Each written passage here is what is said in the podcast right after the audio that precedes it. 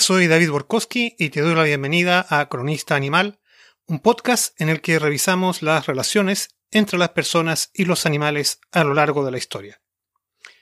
Este es un comienzo especial del podcast porque con él inauguramos, inauguramos una nueva casa, la nueva dirección en Internet, que es argaragantes.com y donde encontrarás los podcasts de la factoría de Argaragantes, entre los cuales está, claro que sí, Cronista Animal. Bueno, hecha esta introducción especial, pasemos al programa de hoy. Y este es el episodio 11 del podcast, George Orwell y la trastienda de Animal Farm.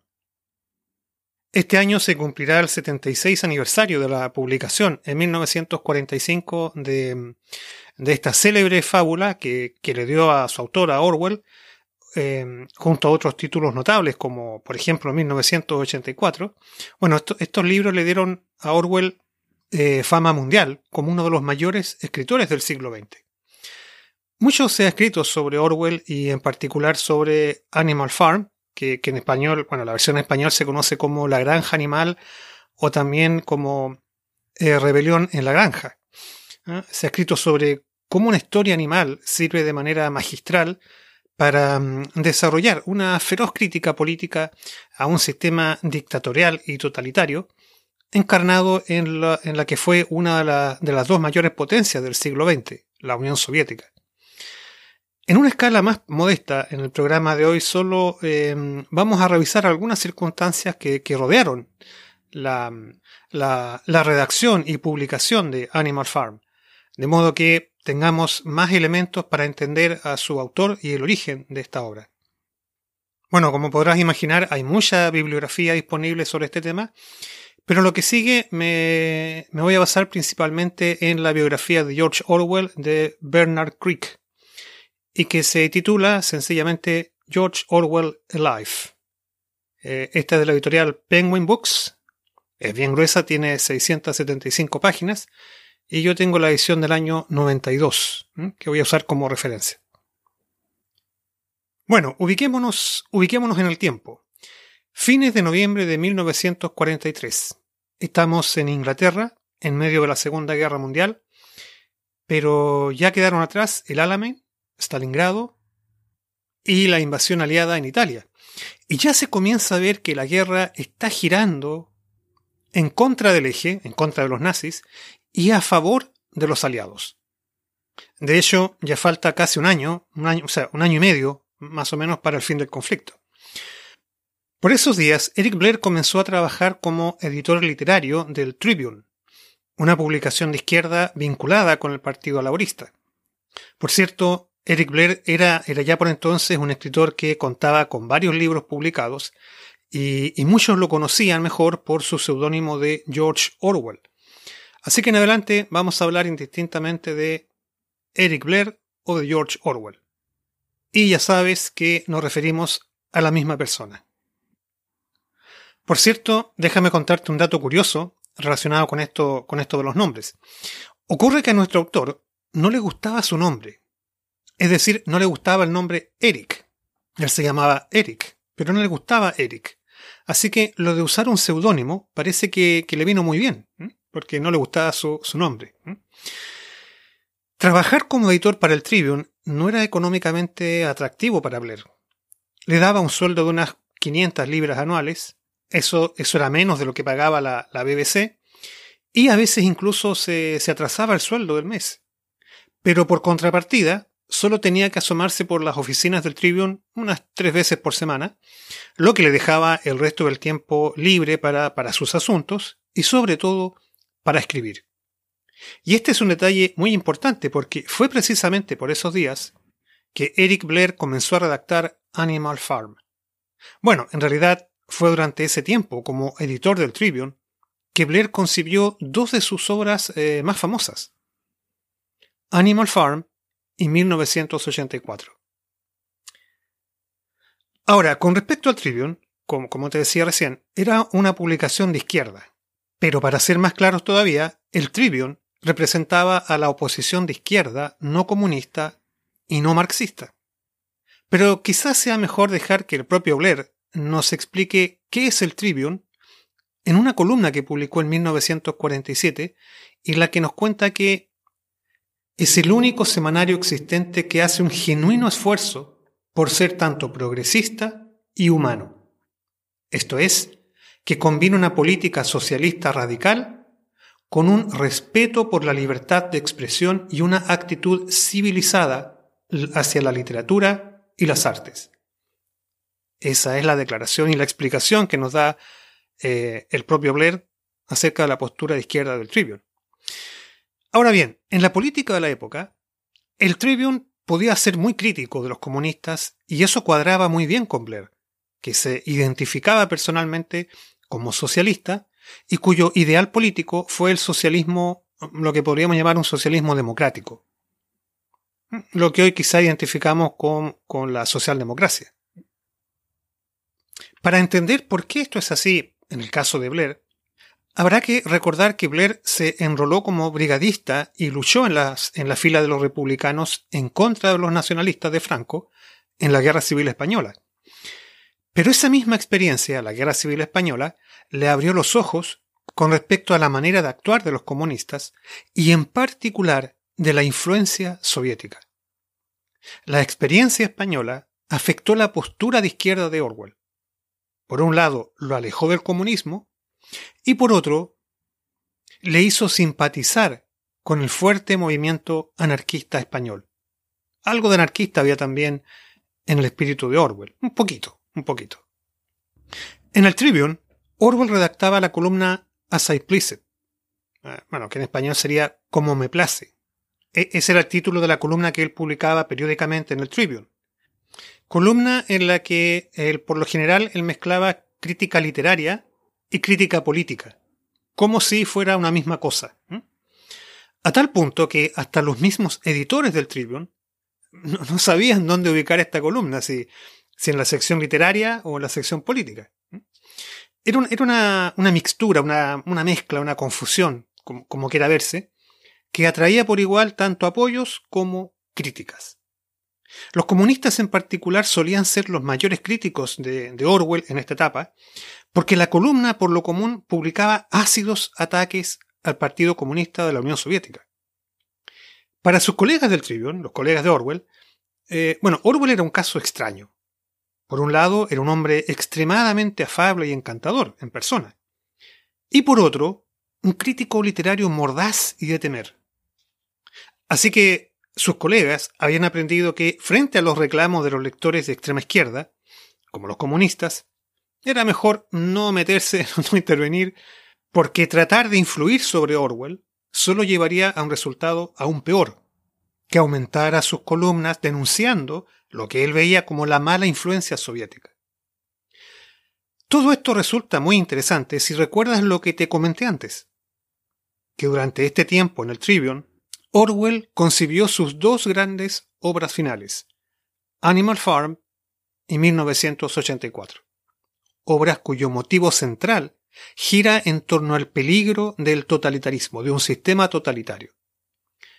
Uno podría pensar que esto eh, eh, estaría muy acorde a los tiempos porque precisamente por esos años estaba en pleno desarrollo la guerra contra el eje, es decir, contra las potencias fascistas.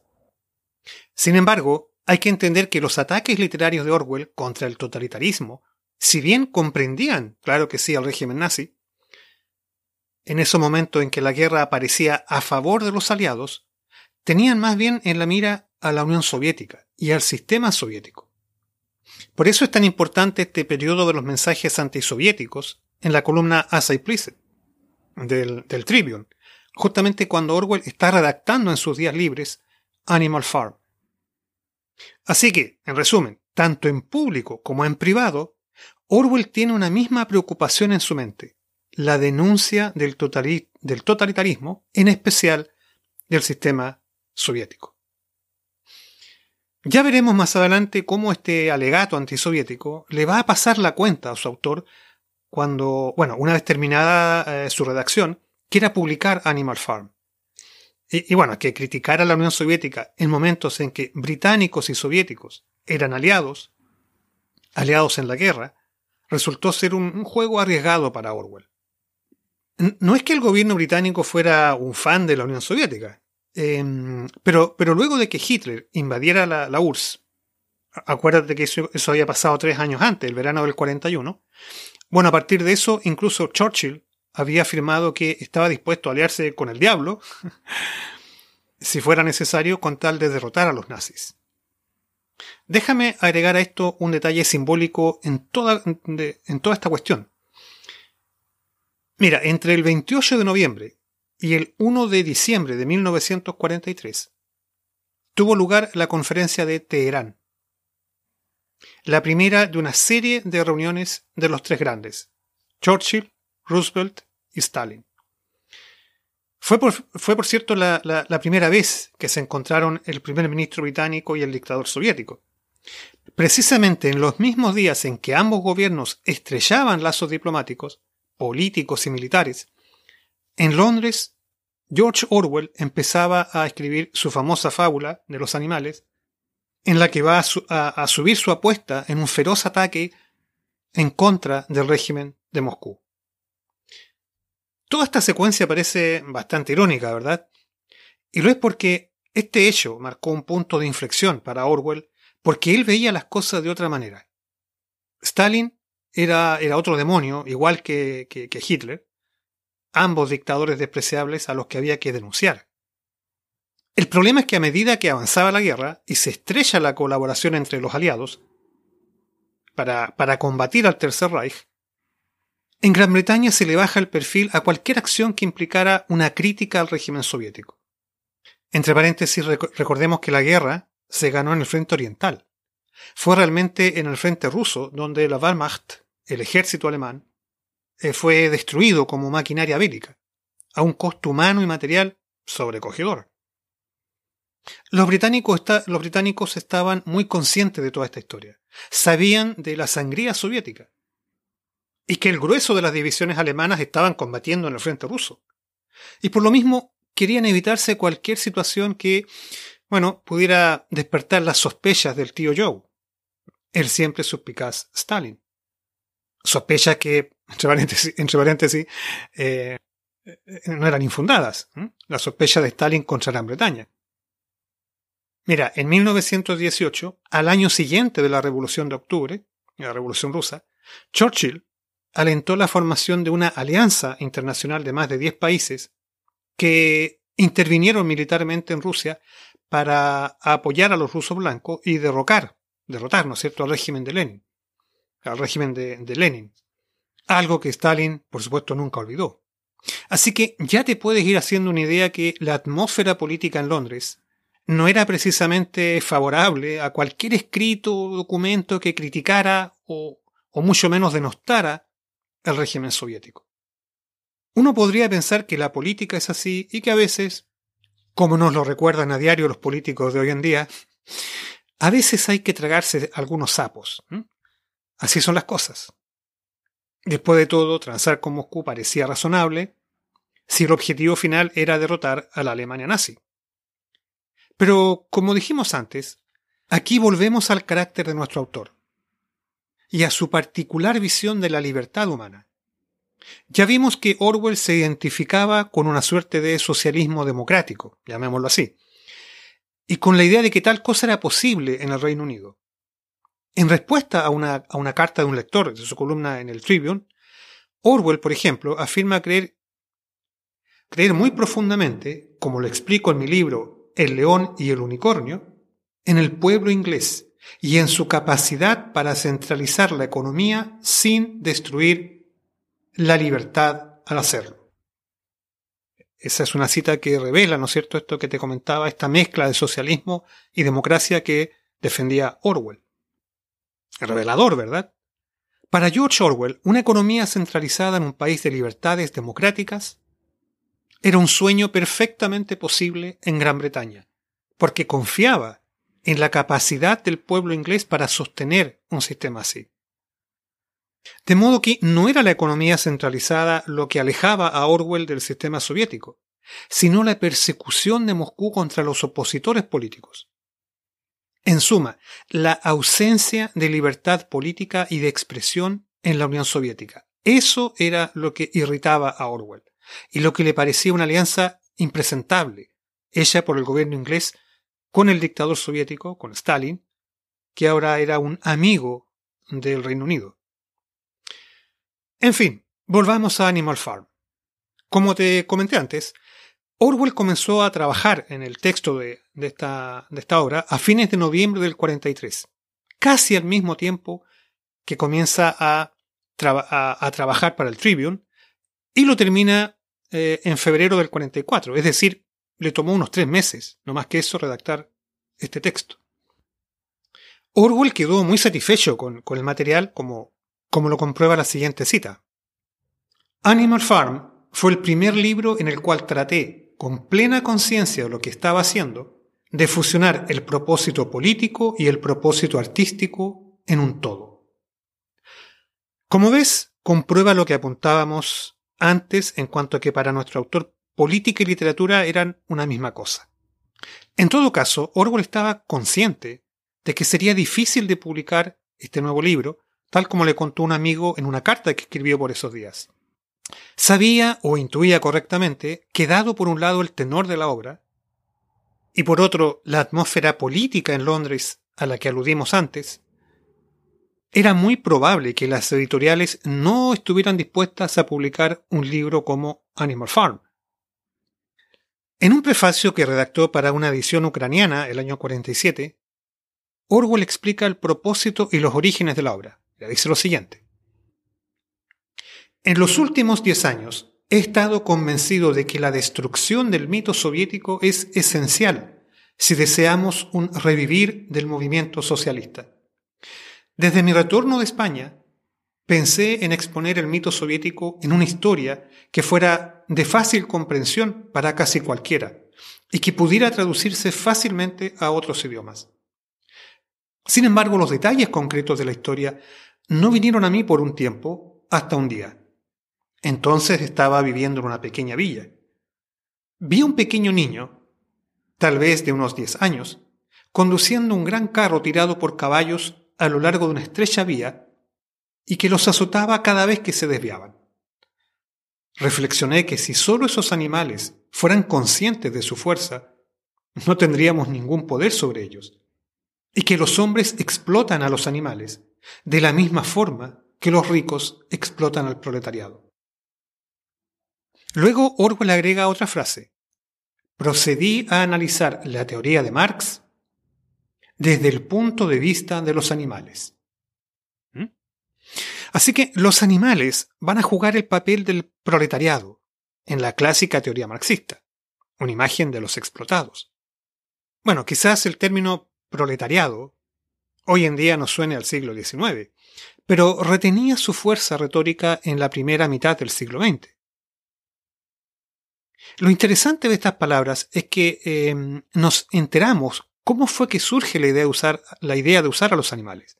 Ah, este, este, incidente, ¿cierto?, del niño que iba golpeando a, estos, caballos en la carreta. Eso gatilla la, la idea de usar a los animales. Y que además la idea de redactar este tipo de crítica al sistema soviético le estuvo dando vueltas en la cabeza durante casi seis años. Recordemos desde la Guerra Civil Española. El conflicto que comentamos antes y del que Eric Blair emergió como, como un convencido socialista y anticomunista. Como te comenté antes, Orwell comenzó a redactar Animal Farm justo por esos días en que, muy pero muy lejos, en, Teherán, se reunían Churchill, Roosevelt y Stalin. De hecho, esta reunión, la misma reunión, la conferencia de Teherán, de los tres líderes aliados, se ve reflejada en una escena casi al final de la obra. Una escena en la que Pilkington, un, vecino de la granja animal, bueno, este Pilkington se reúne a cenar junto a los cerdos que, que lideran la granja, brindando todos juntos por la futura concordia entre humanos y animales. No es difícil leer aquí a este personaje, a Pilkington, como una representación de los aliados, los aliados occidentales, que se estaban reuniendo por esos mismos días con los soviéticos. En esta ilustración de la correspondencia con la novela, los soviéticos serían los cerdos, ¿verdad? Para celebrar juntos su, su amistad. presente y futura. Quizás para entender mejor esta correspondencia entre personajes de la vida real y los animales en, la fábula, quizás sería bueno hacer un, repaso breve para entender quién es quién, who's who, quién es quién en, en la obra de, en la ficción de Orwell. Mira, Mr. Jones, el dueño original de Animal Farm, era un hombre incompetente para ejercer su función. Lo que nos hace pensar en la figura del zar Nicolás II el último zar de Rusia, ¿verdad? En la fábula, los animales se rebelan contra Jones y lo expulsan, lo echan de la granja. En la vida real, la revolución rusa, como sabes, derribó el gobierno del zar y después los bolcheviques, bueno, masacraron a toda la familia imperial. El viejo mayor, el cerdo anciano que, que enseña a los animales el animalismo y que muere antes de la rebelión animal, simboliza aquí a Karl Marx, el fundador del marxismo, y que también murió antes de la Revolución Rusa. En cuanto a la doctrina misma del animalismo, esta teoría, es la doctrina según la cual todos los animales son iguales. Entre ellos no debe haber ricos ni pobres. Y además llama a los animales a unirse para luchar contra los humanos. Pero con el paso del tiempo, la doctrina original del animalismo se va corrompiendo, hasta tal punto en el que Orwell agrega, agrega esa famosa frase, ¿verdad? Todos los animales son iguales, pero algunos son más iguales que otros. El animalismo, el animalismo aquí en la, en la fábula, corresponde al marxismo. Es bastante obvio. El marxismo con su proclama de que todos los trabajadores son iguales, que no debe haber ricos ni pobres y que los trabajadores del mundo deben unirse para enfrentar juntos a la burguesía y al capital. La rebelión de los animales, en la fábula, es organizada por los cerdos, que como ya adelantamos antes, representan a los bolcheviques, a los comunistas. Y entre estos cerdos destacan dos líderes de la revuelta, Napoleón y Snowball, o bola de nieve. ¿Mm? En el transcurso de la narración, Napoleón logra aislar a Bola de Nieve y finalmente lo expulsa de la granja acusándolo de estar contra la revolución de los animales. Ahora bien, la, elección del nombre de este cerdo, de este cerdo ambicioso, Napoleón, ya nos da una clara idea del carácter dictatorial y autoritario de quien va a capturar el poder total después de la rebelión que expulsa a los humanos de la granja. Si bien Orwell se sirve aquí de la imagen del emperador francés, que en el pasado ya ha sido un archienemigo de Gran Bretaña, Está claro que a quien tiene en vista realmente es un dictador de su propia época, Joseph Stalin. Tampoco se requiere mucho análisis para adivinar que, así como Napoleón simboliza a Stalin, Bola de Nieve representa a Leo Trotsky, el brazo derecho de Lenin, a quien, em, a quien Stalin persiguió, ¿verdad? Lo expulsó a Trotsky, lo expulsó a la Unión Soviética y finalmente ordenó su asesinato en México. Que fue, fue, entre paréntesis, una muerte bien brutal. Pero bueno, esa, esa es otra historia. En cuanto a los perros, los perros que Napoleón crió a escondidas, que solo le obedecen a él y que después los va a usar para atemorizar y someter a los animales, bueno, los perros vendrían a ser un poco esto de la, lo que era la KGB o la NKVD, ¿no es cierto? La temible policía secreta soviética que eh, eliminó a, cuanto opositor hubo contra el régimen de Stalin. Incluso otro vecino, Frederick, que aparece en la fábula, el dueño de la granja vecina, la granja que se llamaba Pinchville, bueno, este Frederick eh, lo podemos ver como, que, es un tipo duro y agresivo, lo podemos ver como una imagen de Adolf Hitler, ni más ni menos. En fin, que podríamos seguir con las correspondencias entre los personajes de la obra y la realidad que se vivía en la, en la Europa del momento. Pero supongo que este apretado resumen habrá dejado esto bien en claro, ¿verdad? Por lo demás, como habrás notado antes, ya los primeros lectores del manuscrito de Orwell captaron inmediatamente qué tenía en la mira el escritor al presentar a estos personajes animales. Ahora bien, la elección de los cerdos como los malos de esta historia no deja de, mm, deja de ser llamativa.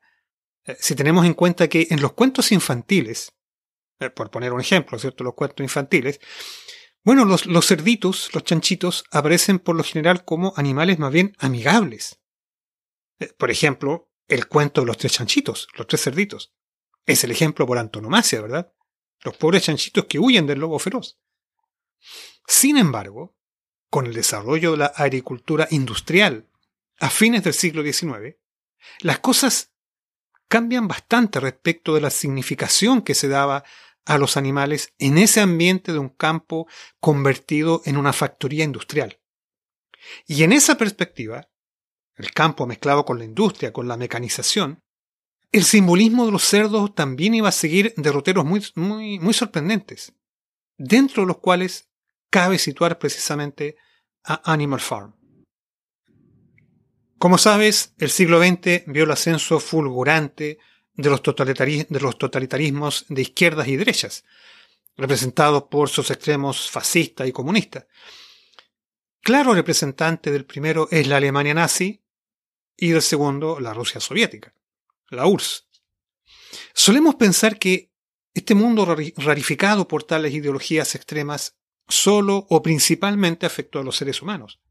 Pero el impacto sobre los animales no fue menor, porque los animales también fueron absorbidos dentro de este campo de batalla totalitario, ideológico.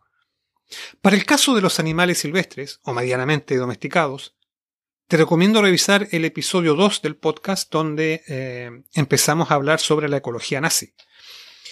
Pero este episodio nos brinda una nueva oportunidad para repasar cómo esta situación se extiende también a los animales domésticos. En el caso que nos ocupa ahora, para hablar de los cerdos. Mira, como el, como el tema da para mucho, y seguramente de los cerdos hablaremos más en futuros programas, espero, aquí solo de pasada te, te menciono dos textos que ya desde sus títulos nos indican lo interesante y sugerente y polémico del tema. Por un lado, Fascist Pigs. Fascist Pigs, eh, cerdos fascistas, ¿verdad? Ese sería en castellano el título, de Tiago Sarabia, Saraiva. Y el otro libro que te quiero recomendar es Communist Pigs. Communist Pigs, o Cerdos Comunistas. y su autor es Thomas Fleischmann. Es decir, de los cerdos fascistas pasamos a los cerdos comunistas. Em, en ambos libros, ambos autores investigan el papel real y simbólico que tuvieron estos inteligentes animales, que son los cerdos, bajo regímenes totalitarios completamente opuestos. Quizás podemos presumir un poco en un, hilo común que ambos autores plantean a propósito de la conexión alemana con los cerdos. Para, mm, mira, para Richard Walter Darré, por ejemplo, Darré era el ministro de Agricultura y Alimentos de, de Hitler entre los años 33 al 43. Bueno, para Darré, los cerdos resultan esenciales para definir el carácter alemán. Así tal cual. De modo que Darré puso mucho énfasis en la crianza de los cerdos y en la producción nacional de, este, de la carne porcina, digamos. E, esto es bien, bien notable, visto que su jefe, el Führer, era vegetariano. Pero Darré estimuló la carne de cerdo como un componente fundamental de la dieta alemana. Ahora, no hay que ser muy inteligente para notar en esta exaltación de los cerdos, de la carne porcina, notar ahí una beta, una, una, beta más del antisemitismo nazi. Porque como sabrás, para los judíos, en la religión judía, el cerdo es un animal proscrito. Un animal inmundo, ¿cierto? Y su carne no se, no se come, los, judíos no comen cerdo. Así que ahí, tienes otra beta antisemita traducida en, los en la dieta y en la comida. Así que en resumen, los cerdos marcan otro contrapunto entre la raza aria y la raza inferior, los hebreos. Tras la caída del régimen nazi, los cerdos volverían a, jugar nuevamente un papel, un papel de interés geopolítico, digamos, así, un papel geopolítico, al menos en la Alemania oriental, la Alemania comunista. Y eso es lo que nos cuentan Thomas, eh, lo, que nos cuenta Thomas Fleischmann en el segundo libro que te recomendaba, Communist Pigs, Cerdos Comunistas, donde los sueños de, de autarquía económica y alimentaria en lo referido a los cerdos terminó por generar un grave problema ecológico en la Alemania Oriental. Ahora, esta, esta fugaz mención al papel que, que hacemos aquí, al papel que desempeñaron los cerdos en el discurso político, bueno, el discurso político, cultural y económico de Alemania durante el siglo XX, podría ayudarnos a entender lo que decíamos antes, en el sentido de que la aureola bonachona, ¿ah? que rodeaba a los cerditos de los cuentos infantiles, los tres chanchitos, hasta el siglo XIX, cambió bruscamente. Con esta transformación del, del campo, un, cambio, un campo mecanizado e industrial en el siglo, en el siglo XX. En fin, luego de esta breve digresión, volvamos a nuestro tema central, a Eric Blair, George Orwell y Animal Farm. A principios del 44, el texto ya estaba terminado y en marzo de ese año, del 44, Orwell le envió una copia a quien era por entonces el editor con quien tenía contrato, un hombre llamado Victor Gallants. Gallants o Gallants. Gallants. Bueno, este Gallants era un editor de ascendencia judía germano-polaca. Eh, toda una mezcla ahí. una mezcla racial. Bueno, Gallants era un hombre de muchos contactos y que se definía a sí mismo como social cristiano. En los hechos, Gallants era de tendencias socialistas y después de la Guerra Española comenzó a tener crecientes eh, desavenencias o desencuentros con Orwell a propósito de las recurrentes críticas antisoviéticas y anticomunistas en los textos de Orwell. Bueno, las frías relaciones entre Gallants y Orwell de seguro ayudaron a que el editor rehusara imprimir el libro, como lo explicó en una carta que el mismo Gallants le envía a un agente el 4 de abril del año 1944. Carta en la que Gallants dice lo siguiente, mira. Soy muy crítico de muchos aspectos de la política interna y externa soviética, pero no podría publicar, como Orwell anticipó, un ataque general de esta naturaleza. Bueno, este, este rechazo de, de el rechazo a publicar Animal Farm, sería el primero de varios que debió enfrentar Orwell cuando quiso poner su nuevo libro al alcance del público. Hay que decir que Orwell tenía muy claro la causa de los problemas que enfrentaba en el caso de Collins, por la mala relación que había entre ambos, y en los demás editoriales, por la presión de las autoridades. Sí, Orwell intuyó correctamente que la principal dificultad que enfrentaría sería la censura de su propio gobierno, para que saliera a la venta un libro que denigraba, que denostaba al régimen soviético. Jonathan Cape, uno que consideró imprimirlo, otro, otro personaje de este mundo editorial británico, que consideró imprimir el libro, pero finalmente desistió de hacerlo, se refiere a esto mismo en, en, los siguientes términos, en una carta que está fechada el 19 de junio de 1944, que dice lo siguiente. Mencioné la reacción que ha habido de un importante oficial en el Ministerio de Información con respecto a Animal Farm. Debo confesar que esta expresión me ha dado que pensar seriamente. Mi lectura del manuscrito me dio bastante satisfacción y disfrute personal, pero puedo ver ahora que podría considerarse como algo que es altamente poco recomendable de publicar al momento actual. Si la fábula se dirigiera a dictadores y dictaduras en general, entonces la publicación sería correcta.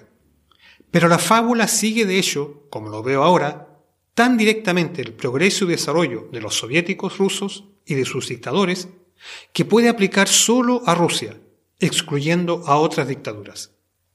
Otra cosa sería menos ofensivo si la casta predominante en la fábula no fueran los cerdos. Creo que la elección de los cerdos como la casta dominante sin duda que ofenderá a muchas personas y en particular a cualquiera que sea un poco susceptible como indudablemente lo son los rusos. Creo que es mejor enviarte de regreso el manuscrito de Animal Farm y dejar que el asunto descanse en el escritorio hasta donde a nosotros compete. Hasta ahí la cita de Jonathan Cape. Cuando Orwell leyó una copia de esta carta de Cape, en la parte en la que sugiere cambiar a los cerdos por otro animal, otro animal que Cape considerara menos, menos ofensivo, en esa parte, Orwell escribió al margen lo siguiente: Balls. Balls. En castellano, las pelotas. Las pelotas. Orwell no tenía ninguna intención de cambiar los cerdos por otros animales. ¿eh? Las pelotas. Bueno, en medio de su desilusión al comprobar sus temores de que nadie quisiera publicar Animal Farm, decidió intentarlo con la editorial Faber and Faber, cuyo director era nada menos que T.S. Eliot. Sí, el célebre escritor, poeta, dramaturgo y crítico anglo-norteamericano. T.S. Eliot. En la carta que Orwell le envió a, a, Eliot el 28 de junio de 1944, en el último párrafo, Orwell agregó un comentario que es muy revelador de su estado mental acerca de este asunto, de esta sugerencia de Cape. Dice lo siguiente. Si lee el manuscrito por sí mismo, verá que su significado no es uno aceptable en este momento. Pero no puedo aceptar hacer ninguna alteración excepto una pequeña al final que pretendo hacer de todas formas. Cape, o el Moi, no estoy seguro cuál a partir de la escritura de su carta, hizo la imbécil sugerencia de que algún otro animal, aparte de los cerdos, pudiera representar a los bolcheviques. Por supuesto, no podría hacer ningún cambio de este talante. Hasta ahí la cita de la carta de Orwell a Eliot. Esa imbécil sugerencia que menciona Orwell es lo que te comenté antes, ¿verdad? Lo que sugirió, le sugirió Jonathan Cape de que cambiara los cerdos por otro animal menos ofensivo. el MUI al que se refiere Orwell en esta carta es el Minister en la sigla de Minister of Information, el Ministerio de Información británico, que si bien no censuraba directamente de manera oficial ninguna obra, sí aconsejaba, entre comillas, aconsejaba a las editoriales publicar o no publicar un determinado libro. De facto, era una censura informal, una censura que Orwell entendió correctamente era la principal causa de que los editores, las editoriales, no quisieran publicar Animal Farm.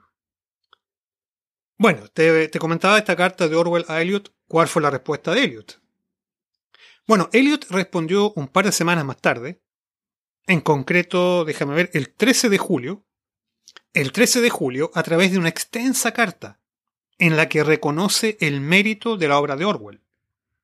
Por momentos, eh, incluso Eliot compara el talento de Orwell con el, con el del reconocido escritor satírico inglés Jonathan Swift. Jonathan Swift, ni más ni menos, todo un cumplido, recordará Swift, el autor de Gulliver, los viajes de Gulliver.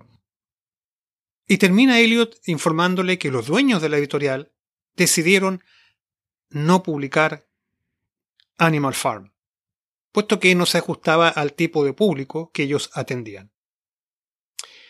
Crick, em, bueno, Crick, como te comenté al principio, es el biógrafo de Orwell que, estoy usando su, texto como guía, ¿verdad? En este, en, este, en este podcast. Bueno, Crick afirma que Orwell nunca le reprochó a Eliot esta decisión. Esto de, desestimar la, publicar Animal Farm. Y que siguieron manteniendo una buena y respetuosa relación eh, durante los años siguientes. Bueno, en realidad, mm, en realidad Orwell murió pocos años después y en cuanto a Eliot, eh, solo tres años más tarde, eh, o cuatro años después de esto, el año 48, Eliot ganó el Premio Nobel de Literatura. Pero sin duda, bueno, fue otra, otra desilusión para Orwell que, mm, bueno, él sencillamente lo pasó por alto.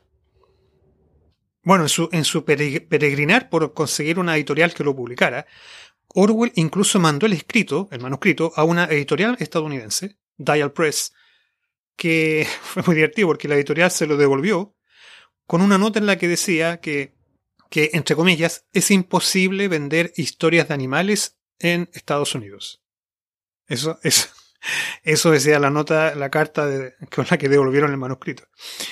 Bueno, otra vez Orwell entendió que detrás de este rechazo, ¿cierto? esta negación a publicar, debe estar la acción del Ministerio de Información británico que querría impedir a toda costa, impedir a toda costa que Animal Farm viera la luz. Bueno, después de todo este peregrinaje, por fin, por fin, Orwell logró que un editor, Fred Barbour, tomara la decisión de publicar Animal Farm eh, y tomó esta decisión a fines de julio de 1944. no sin que antes el mismo Barbour, este, este editor Barbour, cavilara sobre si publicar o no publicar. O sea, le gustó, a, Barbour le gustó el libro, la, fábula, pero también tenía sus dudas por toda esta atmósfera que, ya te he contado anteriormente. Eh, y al final, bueno, ya, decir, ok, lo vamos a publicar. Esto fue en julio del 44. Pero la paciencia de Orwell, una vez más, se pondría a prueba un largo tiempo, un largo tiempo más, porque el libro, el libro no saldría de imprenta sino un año más tarde, en agosto del 45, un año después. Se, se recuerda, en agosto del 45 cayeron las bombas atómicas en Hiroshima, o sea, prácticamente cuando la guerra en Hiroshima y Nagasaki. O sea que al final el libro se publicó prácticamente cuando la guerra había terminado más de un año. O sea, era un tiempo demasiado largo para, para una obra más bien cortita. Si tú ves Animal Farm es un libro corto. Y que se escribió apenas en unos pocos meses. Pero Barbour, este editor, eh, se defendió alegando que, bueno, hay escasez de papel disponible para el trabajo de las editoriales, cosa que no era, era verdad, no era, no era mentira. Bueno, en fin, como sea. Así comenzó el recorrido, por fin, en agosto del 45, Así comenzó el recorrido de Animal Farm por las librerías, eh, una obra que con el tiempo se transformaría en una de las más exitosas obras de George Orwell y que hasta nuestro día le han dado, le han dado fama mundial. Como ves, bueno, como, ve, como ves, los animales jugaron un papel fundamental en esta historia para ilustrar una crítica muy ingeniosa y original a uno de los regímenes totalitarios más potentes del siglo XX.